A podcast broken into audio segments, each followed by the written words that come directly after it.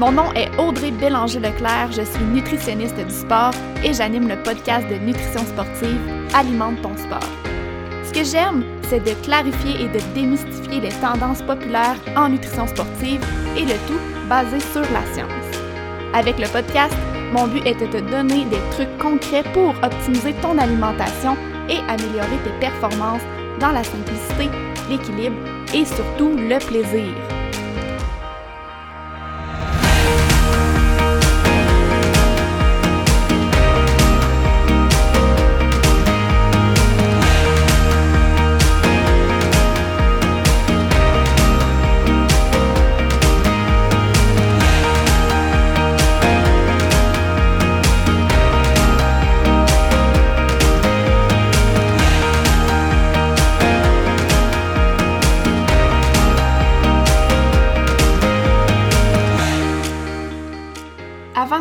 Dans le vif du sujet du jour, j'ai envie de prendre quelques minutes pour te parler de ma formation complètement gratuite, 4 étapes pour réussir tes objectifs de course en sentier.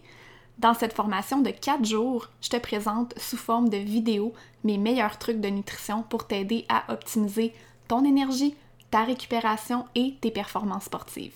Si tu es là sur le podcast, c'est que tu sais comme moi que la nutrition est tout autant importante que ton entraînement pour l'atteinte de tes objectifs de course si la nutrition est ton maillon faible ou si tu veux l'optimiser encore plus, inscris-toi à ma formation gratuite avec le lien dans les show notes.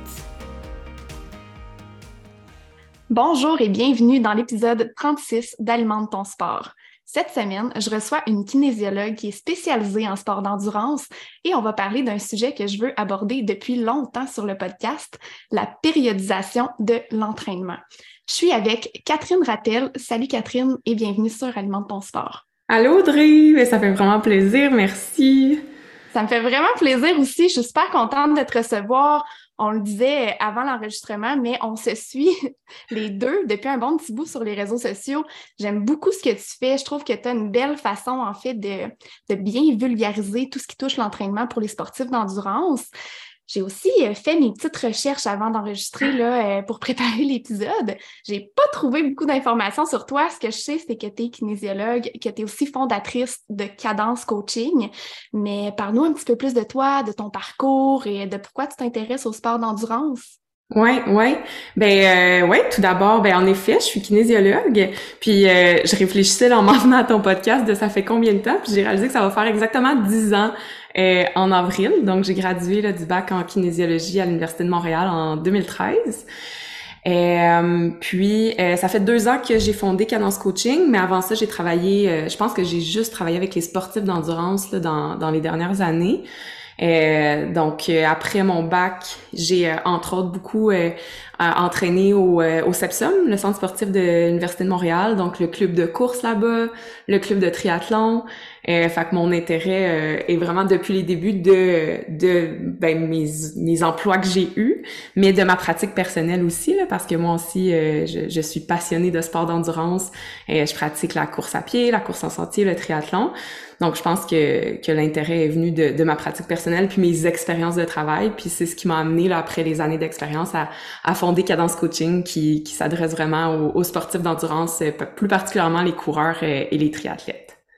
Oui, parlant de cadence coaching, vous avez vraiment une offre de service qui est très, très, très variée. Veux-tu nous en parler un petit peu? Moi, je suis allée fouiller, là, ça fait quand même un petit bout que, que je te suis, comme je te dis, mais parle-nous un peu de ce que, de ce que vous offrez chez Cadence. Oui, oui. Dans le fond, on a, euh, je dirais qu'on a trois volets.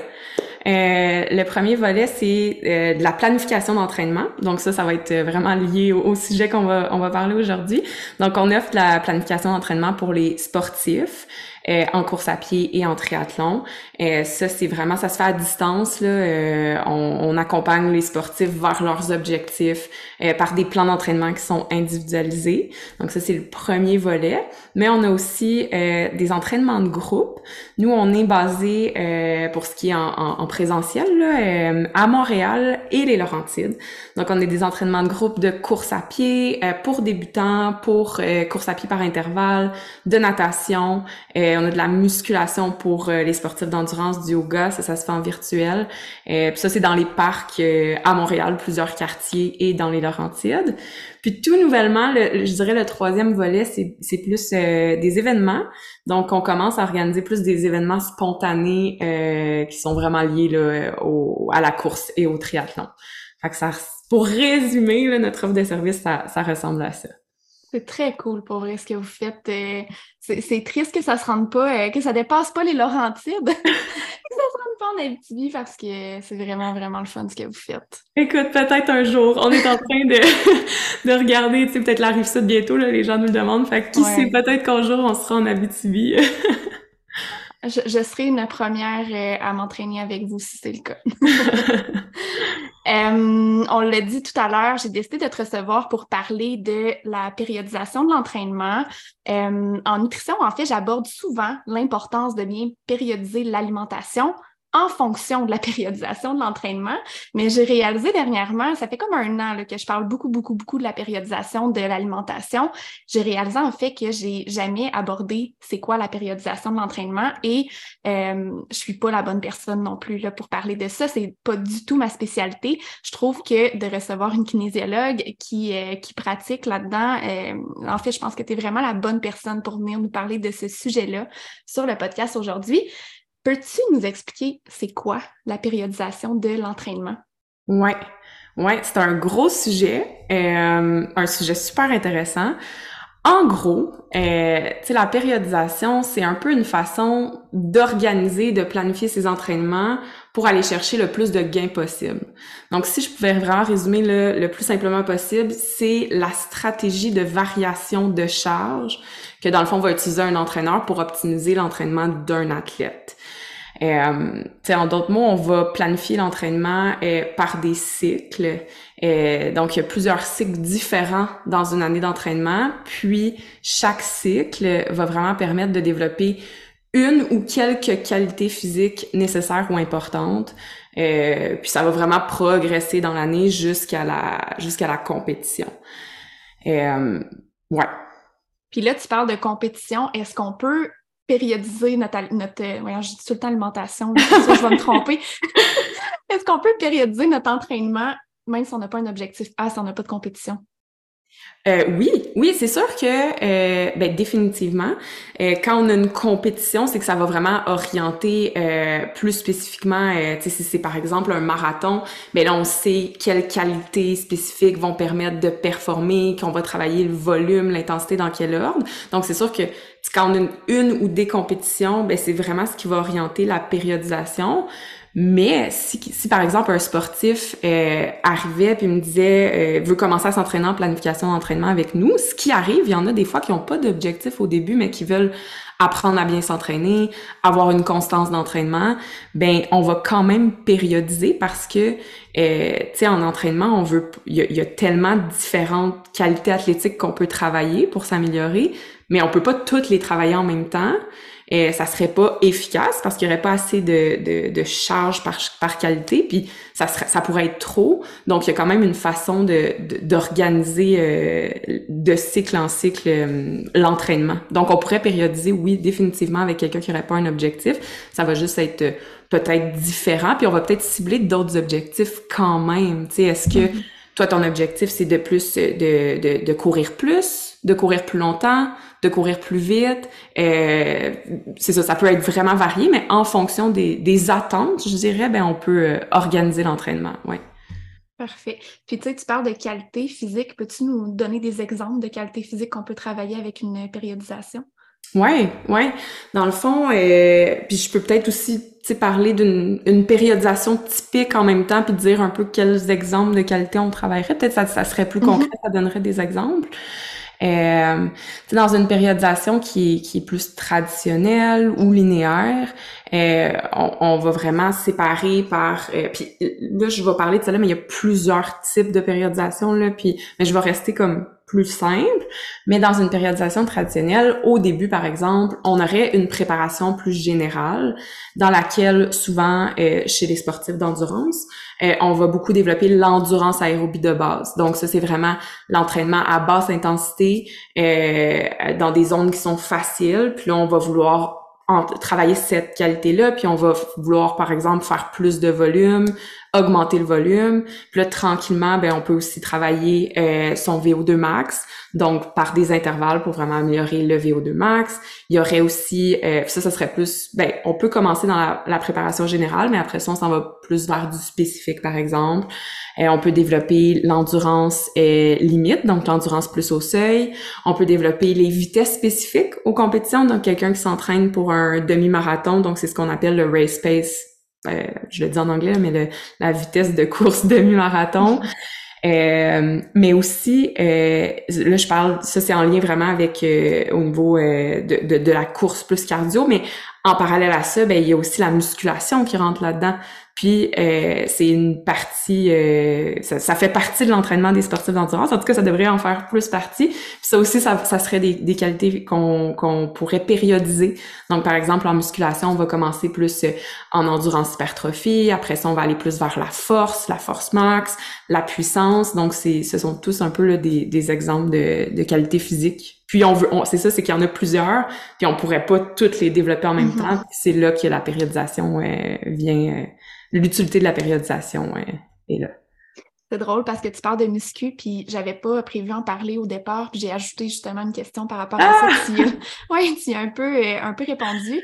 Euh, j'imagine que c'est une erreur que tu vois souvent, là, mais la place justement de la, musculation dans une préparation, et, ben, que ce soit une préparation pour une compétition ou euh, quelqu'un qui veut juste travailler un objectif, comme on disait tantôt. Mais ce que tu sens me dire, c'est que ça va être différent, en fait, selon les, cycles de la périodisation. La place de la muscu, tu vas pas travailler nécessairement les mêmes les mêmes facteurs. Oui, tout à fait, tout à fait. Puis c'est, c'est important de parce que justement, euh, par exemple, pour un sportif d'endurance, on sait que la force maximale, c'est c'est, c'est le, la qualité qu'on devrait vraiment travailler pour aller chercher des gains en économie de course, par exemple. Mais on pourrait pas arriver avec quelqu'un puis tout qui a pas nécessairement beaucoup d'expérience en musculation puis d'aller faire tout de suite de la force. Donc, c'est important, puis c'est un peu ça aussi euh, quand on périodise, quand je parlais plus de l'endurance, après ça, les intervalles, c'est un peu le, même principe aussi.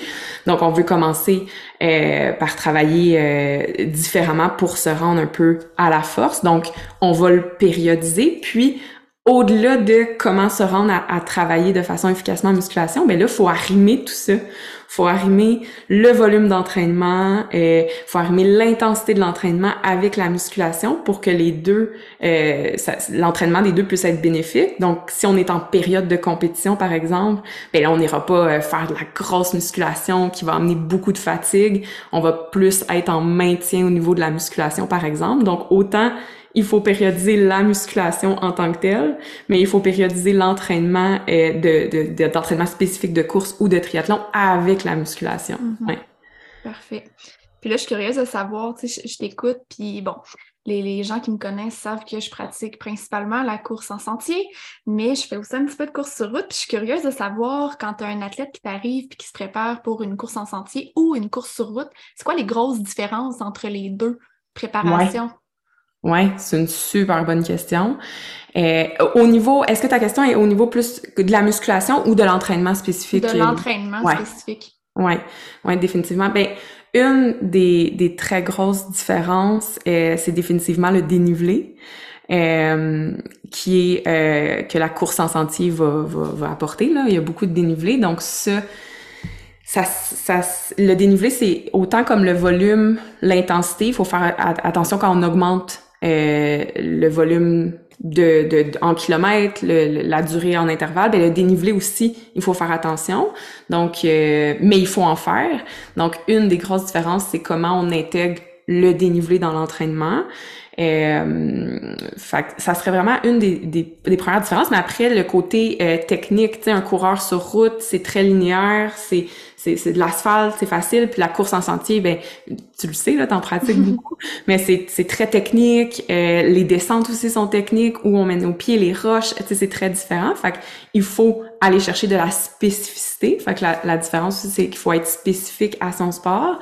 Donc, euh, évidemment, un coureur en sentier qui participe à des courses en sentier ou qui veut faire plus de courses en sentier, ben il faut cumuler du temps euh, en sentier là. Fait euh, l'aspect plus technique du terrain, le, le dénivelé, puis euh, ben la, parlant du dénivelé, on pense beaucoup souvent au dénivelé positif, donc quand on monte des côtes, mais ce qui est très difficile pour le corps aussi, c'est le dénivelé négatif. Quand on descend beaucoup, c'est là qu'on sent souvent nos muscles, on commence à des fois être courbaturés, donc c'est très difficile. Donc ça aussi, ça s'entraîne. Donc, euh, tu sais, sommairement, dans l'ensemble, il y a énormément de similitudes entre les deux, mais pour être vraiment spécifique, ça, ça fait partie beaucoup des, des choses à prendre en considération, oui. Et est-ce que tu aurais des trucs à donner à quelqu'un qui, euh, qui, a un objectif justement de course en sentier cette année avec du dénivelé, mais qui n'a pas accès à des montagnes? Comme nous? Ouais. C'est vraiment un enjeu important. On a des petites buttes, mais on n'a pas, on n'a pas de belles montagnes pour aller s'entraîner. J'imagine qu'on peut entraîner le dénivelé de d'autres façons. Oui, oui, oui, définitivement. Puis c'est une bonne question, puis je pense que c'est la réalité de, de plusieurs personnes. Là. Euh, à Montréal, par exemple, puis dans plein de régions du Québec, je pense. Euh, oui, je pense que une des premières choses, ça serait quand même de, de planifier peut-être quelques moments clés avant sa course pour quand même aller chercher euh, de, de, de l'entraînement spécifique en montagne. Donc, par exemple, des, des week-end shocks, on part euh, en chalet, en quelque part qui est proche des montagnes. Je pense que c'est quand même important. Mais reste que la planification se fait sur plusieurs semaines, plusieurs mois pour arriver à son événement et c'est pas réaliste de le faire toujours. Donc, euh, ben, conseil numéro un, la musculation va, va avoir un rôle à jouer super important. Donc, euh, d'aller faire de la musculation euh, va, va, vraiment aider au dénivelé, puis de la musculation qui va être plus, par exemple, en force, va avoir un impact parce que ça permet de rendre retarder la fatigue. Puis euh, souvent, le, sentier, on fait des, des longs efforts, puis c'est très euh, difficile sur les muscles quand on descend. Donc, la musculation va avoir un impact.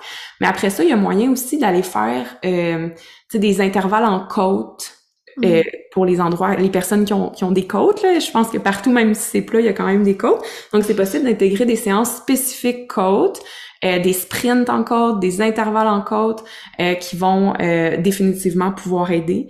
donc, ça, ce serait vraiment une deuxième façon qui peut, qui peut beaucoup aider. Puis même, tu sais, il y en a des fois qui vont s'entraîner sur tapis roulant. Euh, ben là, c'est possible aussi d'aller simuler un peu ces côtes-là, autant les côtes montantes que descendantes. Donc, c'est possible aussi de faire des intervalles euh, descendants. Euh, fait ben, autant ça se fait à l'extérieur, mais par exemple, quelqu'un qui habite à un endroit où c'est vraiment, vraiment plat, mais ben, ça serait possible de l'intégrer, par exemple, une séance plus sur tapis où on va aller travailler le dénivelé. Parfait. Puis, est-ce que c'est vrai que de combiner, tu, tu parlais de, la place de la musculation, mais de combiner vraiment un entraînement de musculation avec une sortie de course, par exemple, pour aller un peu euh, simuler cette fatigue musculaire-là? Est-ce que c'est vrai que ça fonctionne bien dans, dans une préparation pour une course en sentier quand on n'a pas trop accès au dénivelé? Oui, c'est une bonne question. Euh, tu sais, tout dépend de c'est quoi ton objectif de la séance de musculation euh, ou de cet entraînement-là. Euh, parce que si, par exemple, tu veux vraiment aller chercher des gains en force pour vraiment favoriser ton recrutement des fibres musculaires, euh, ben là, c'est sûr que pendant ton entraînement musculaire de force, vu que ça serait ça ton objectif, tu voudrais pas avoir nécessairement une fatigue préalable. Mais fait, fait, je pense que c'est vraiment de se questionner en allant faire cette séance de musculation-là, ou en allant faire ma combinaison euh, course-muscu, c'est quoi un peu mon objectif derrière? Euh, puis on est où justement, on parle de périodisation, on est où dans notre dans notre phase?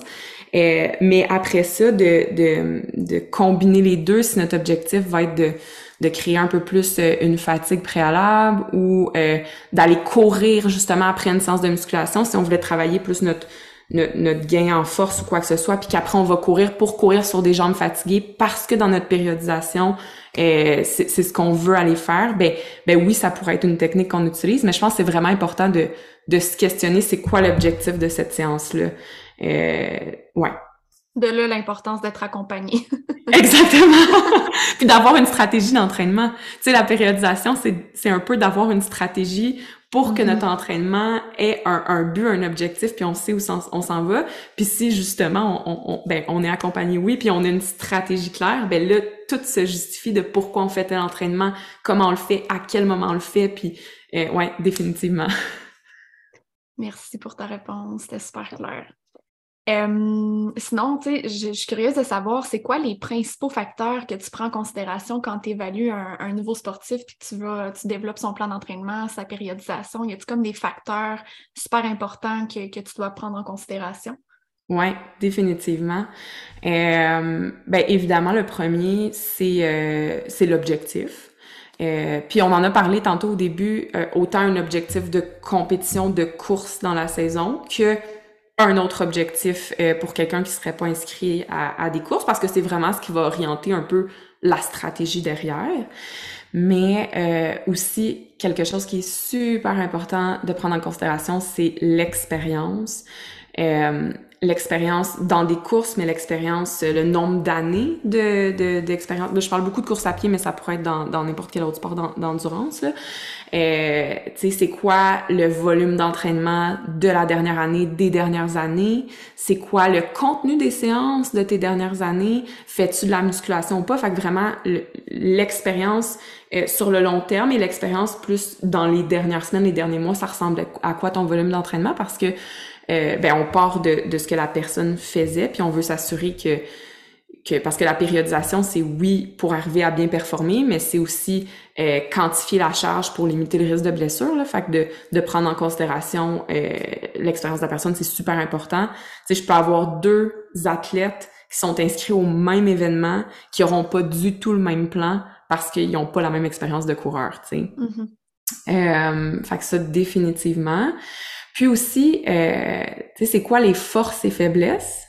Euh, de chaque personne. Puis là, ça, c'est sûr qu'on va, euh, on peut évaluer, tu sais, quand on commence un plan d'entraînement, on évalue, euh, on, va, on va évaluer c'est quoi la vitesse maximale aérobie, donc la vitesse au VO2 max, on va évaluer, euh, euh, tu différentes choses. Puis on, on va aller voir c'est quoi les forces et faiblesses qui vont aider un peu à orienter l'entraînement. Puis autant pour un coureur, mais un triathlète beaucoup aussi, parce qu'en triathlon, euh, là, faut être bon dans trois sports, faut faire de la musculation. Puis la, réalité, c'est qu'on on a une vie, on travaille, on fait on fait pas ju- juste ça là, on, on entraîne des, des- j'appelle monsieur madame tout le monde là qui, qui font ça pour le plaisir, oui pour performer mais pour le plaisir. Puis là quand on n'a pas beaucoup de temps puis qu'il faut euh, orienter un peu euh, l'entraînement, ben de connaître les forces et les faiblesses pour avoir justement une stratégie euh, autour de ça, euh, ça va être très très important.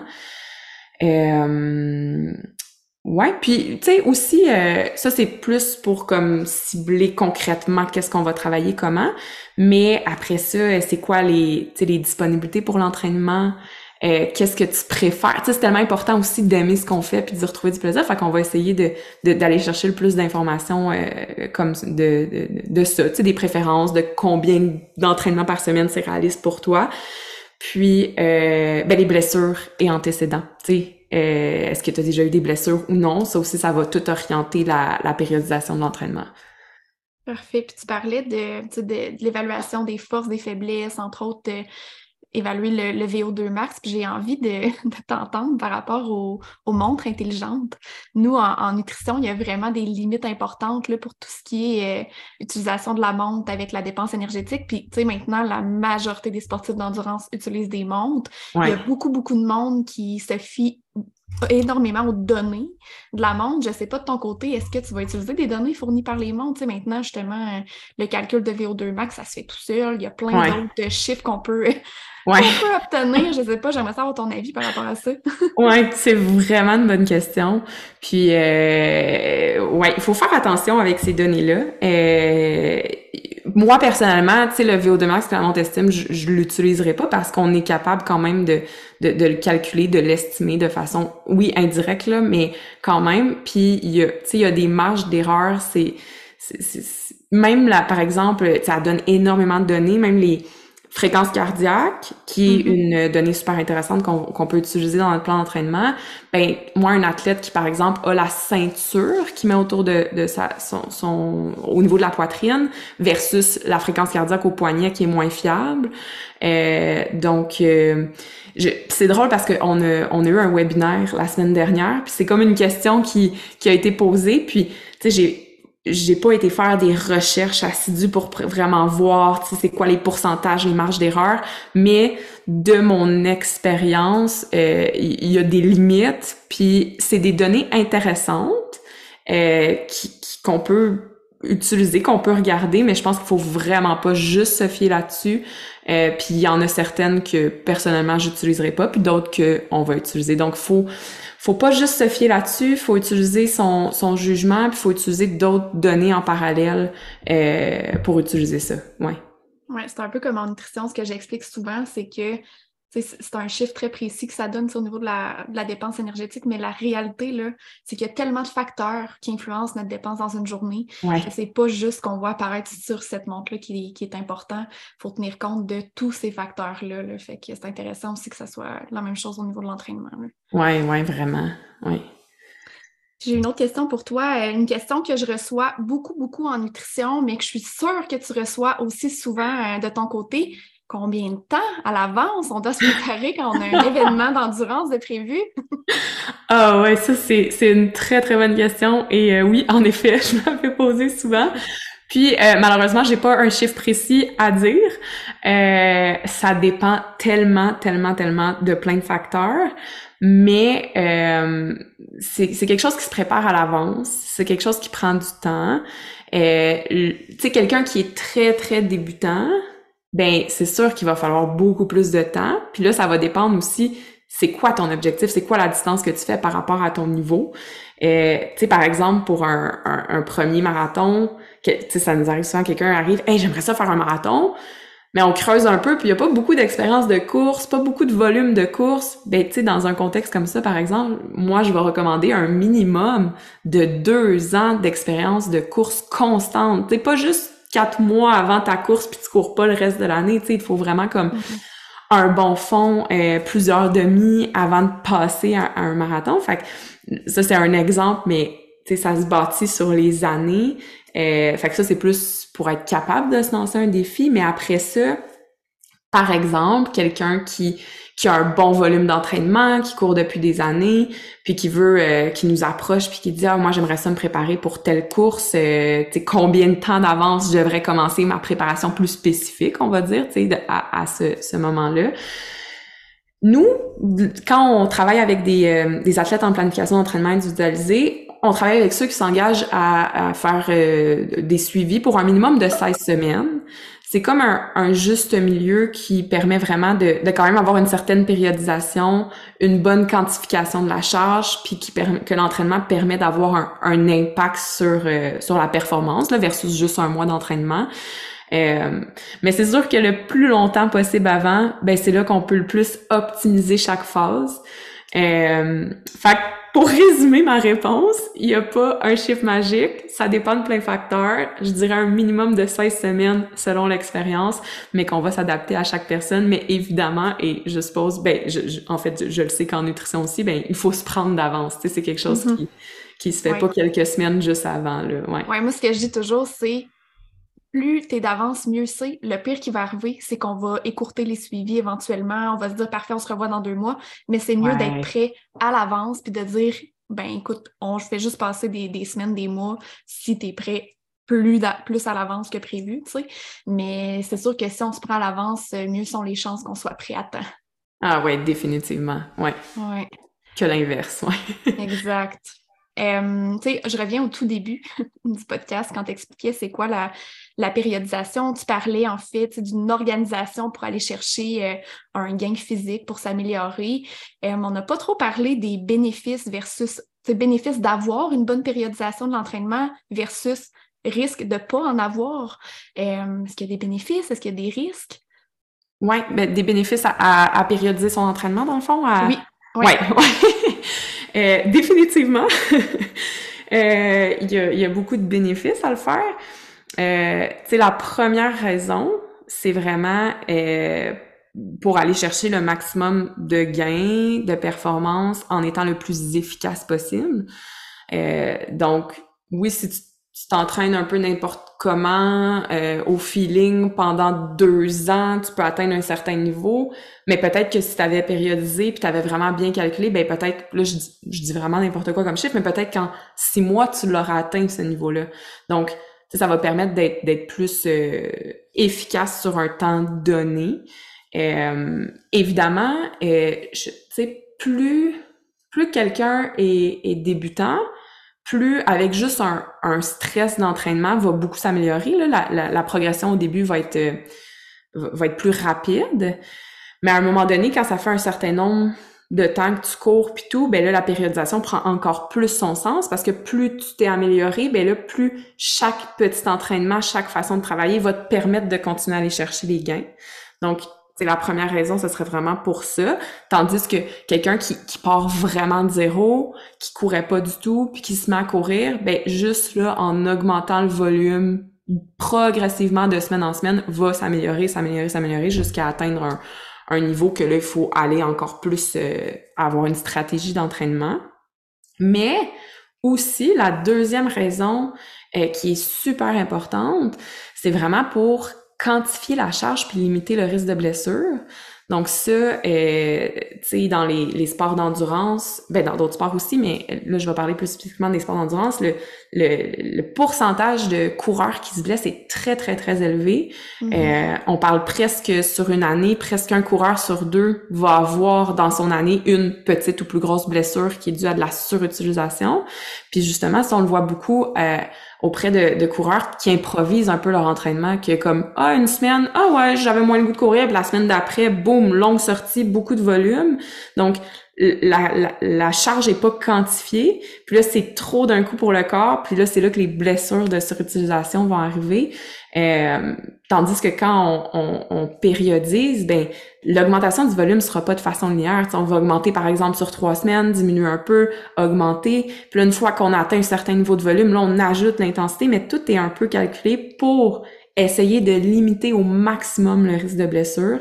Donc, il y a des repos planifiés. Dans la périodisation annuelle, il y a une période de repos annuel, une période de transition après les compétitions. Fait que tout est un peu euh, utilisé. Donc, je dirais vraiment pour être plus efficace dans aller chercher des gains de performance et définitivement pour limiter euh, les risques de blessure. Étant donné que tu parles de blessure, on va, on va entrer dans ce sujet-là. Je trouve ça tellement intéressant. Puis effectivement, tu sais, même nous, en nutrition, on le voit souvent parce que bon, la nutrition a un rôle à jouer sur la prévention des blessures, mais aussi dans, dans, le traitement. Euh, je trouve qu'en sport d'endurance, euh, c'est normal de, de, vivre des inconforts. On veut repousser nos limites. Nos limites C'est comme normal d'avoir une, une, certaine fatigue, un, un certain inconfort, mais c'est quoi les signes qui nous disent que là, c'est un inconfort ou une fatigue qui est peut-être anormale, puis qu'on doit ralentir, justement? Ouais, ouais, c'est tellement une bonne question, puis c'est tellement important parce que oui, en effet, tu sais, on, la course, le, le, le, triathlon, la course en santé, c'est un, un stress sur le corps. Donc, c'est normal qu'à un moment donné, euh, le, corps réagit puis qu'on ait des petits inconforts, des, des petites douleurs, des courbatures.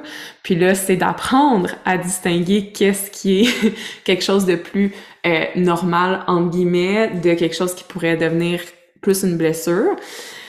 Euh, il y a des lignes directrices euh, qu'on peut un peu suivre. C'est sûr que euh, le conseil numéro un, c'est d'être beaucoup à l'écoute de son corps.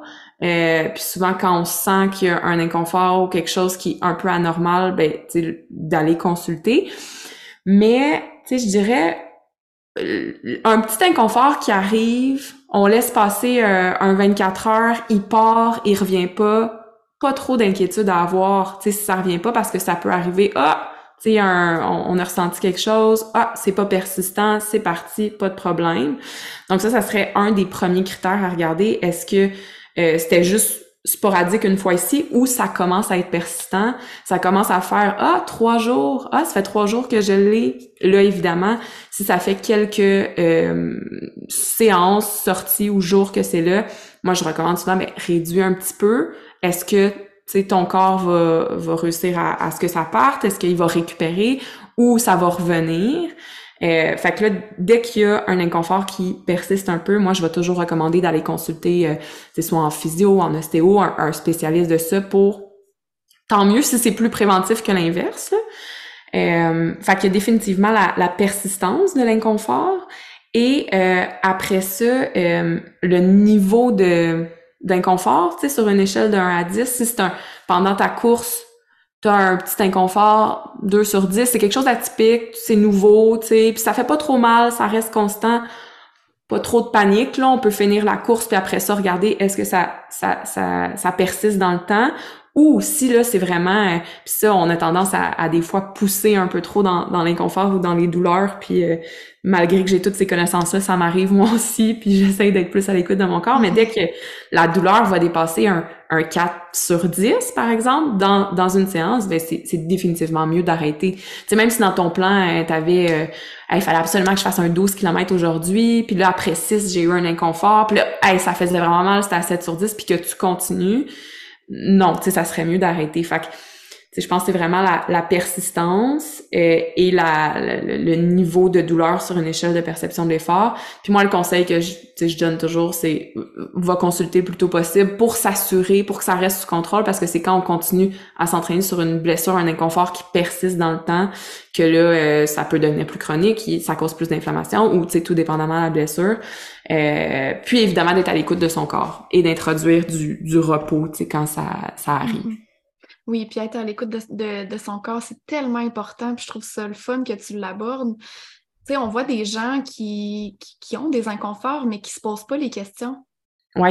Comme on dit, c'est normal de, vivre des inconforts quand, on fait du sport, mais j'en vois là, des sportifs qui ne s'arrêtent pas, en fait, pour se poser la question, qui ont tellement leur objectif en tête ou leur plan d'entraînement. Tu, tu donnais l'exemple de quelqu'un qui aurait une sortie de, de, mettons, 10 km, puis rendu au sixième, il y a une douleur qui est présente, puis qui passe pas. Ben, il y a des gens qui vont savoir qu'il y a une douleur qui est là, mais qui sont tellement pas à l'écoute qui vont juste se dire l'objectif d'aujourd'hui, c'est le 10 km, puis je l'ai fini, tu sais. Mais la réalité, c'est que c'est tellement important d'être à l'écoute pour prévenir les, blessures, justement.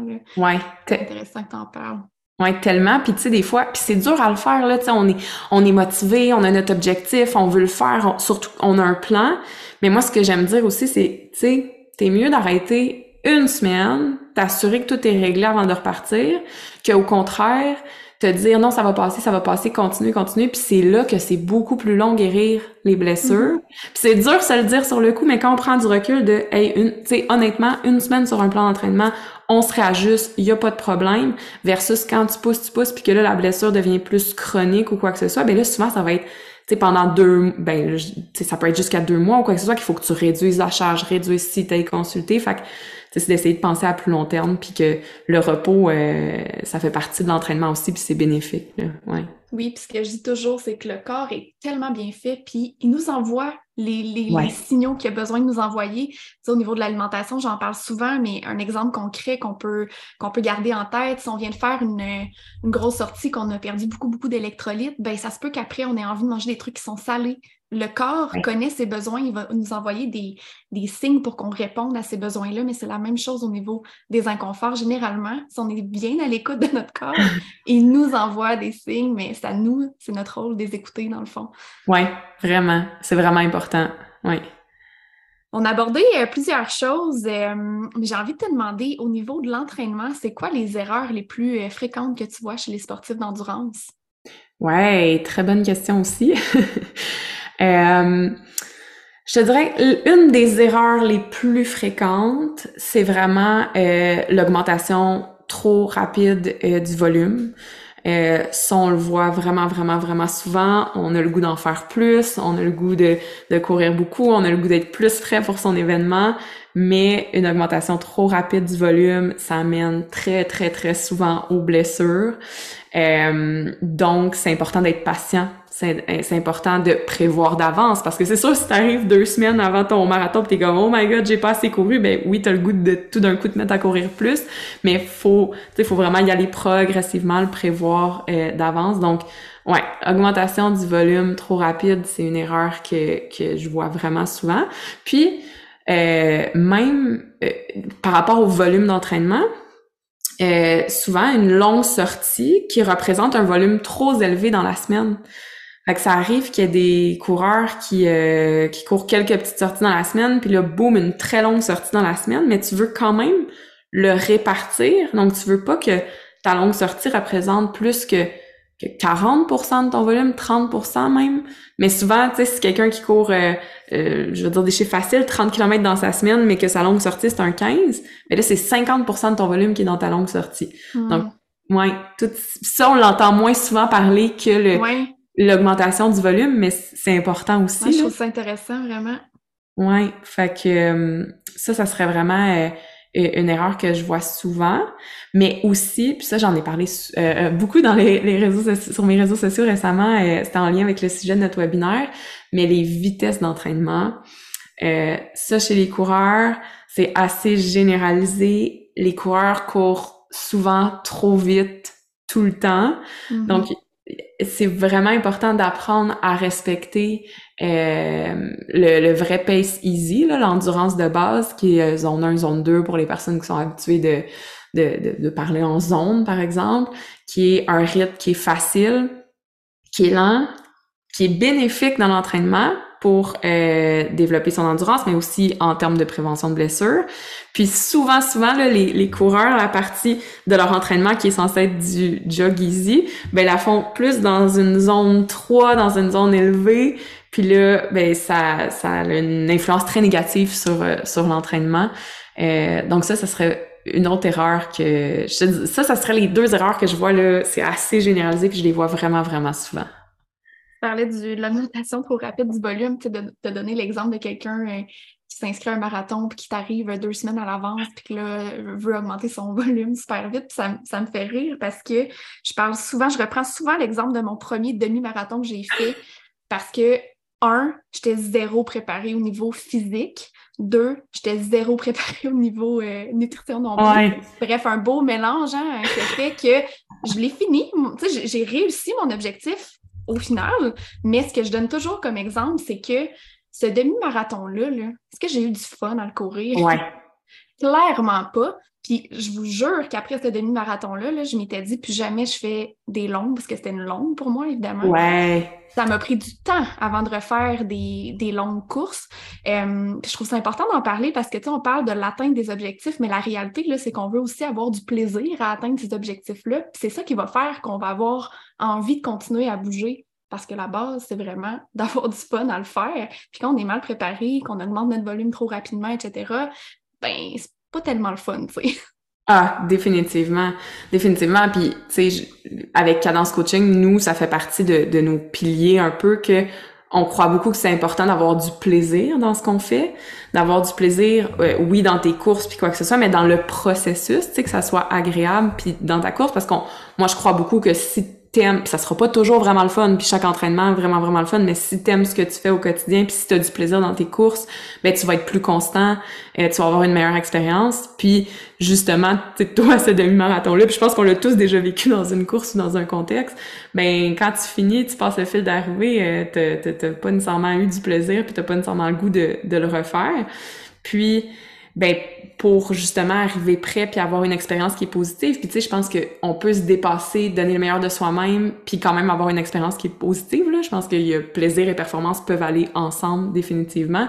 Ben il faut bien se préparer, il faut se prendre d'avance, puis euh, puis ça, c'est, c'est un exemple typique d'une autre erreur qu'on voit souvent. Quelqu'un qui arrive qui est comme, ouais, j'aimerais ça faire euh, un Ironman cette année. Puis t'es comme, oh, c'est peut-être un peu trop vite. Vaut mieux être plus patient, avoir des petits steps, progresser. Puis le jour que tu arrives à le faire, ben là, tu vas avoir vraiment une belle expérience. ça va être positif. Oui. Ben, écoute, je trouve que ça, c'est une très belle conclusion de l'épisode de dire plaisir et performance, ça peut aller ensemble. Oui. fait que je finirai en fait sur, euh, sur cette note positive-là. Mais avant qu'on termine tout ça, euh, où est-ce qu'on peut te retrouver? Où est-ce qu'on peut retrouver les services de cadence coaching? Oui, ben dans le fond, euh, on a un site internet qui est le www.cadencecoaching.ca. Donc sur le site internet, là, il y a vraiment euh, nos services et tout, notre approche, notre équipe euh, qui, qui est écrit.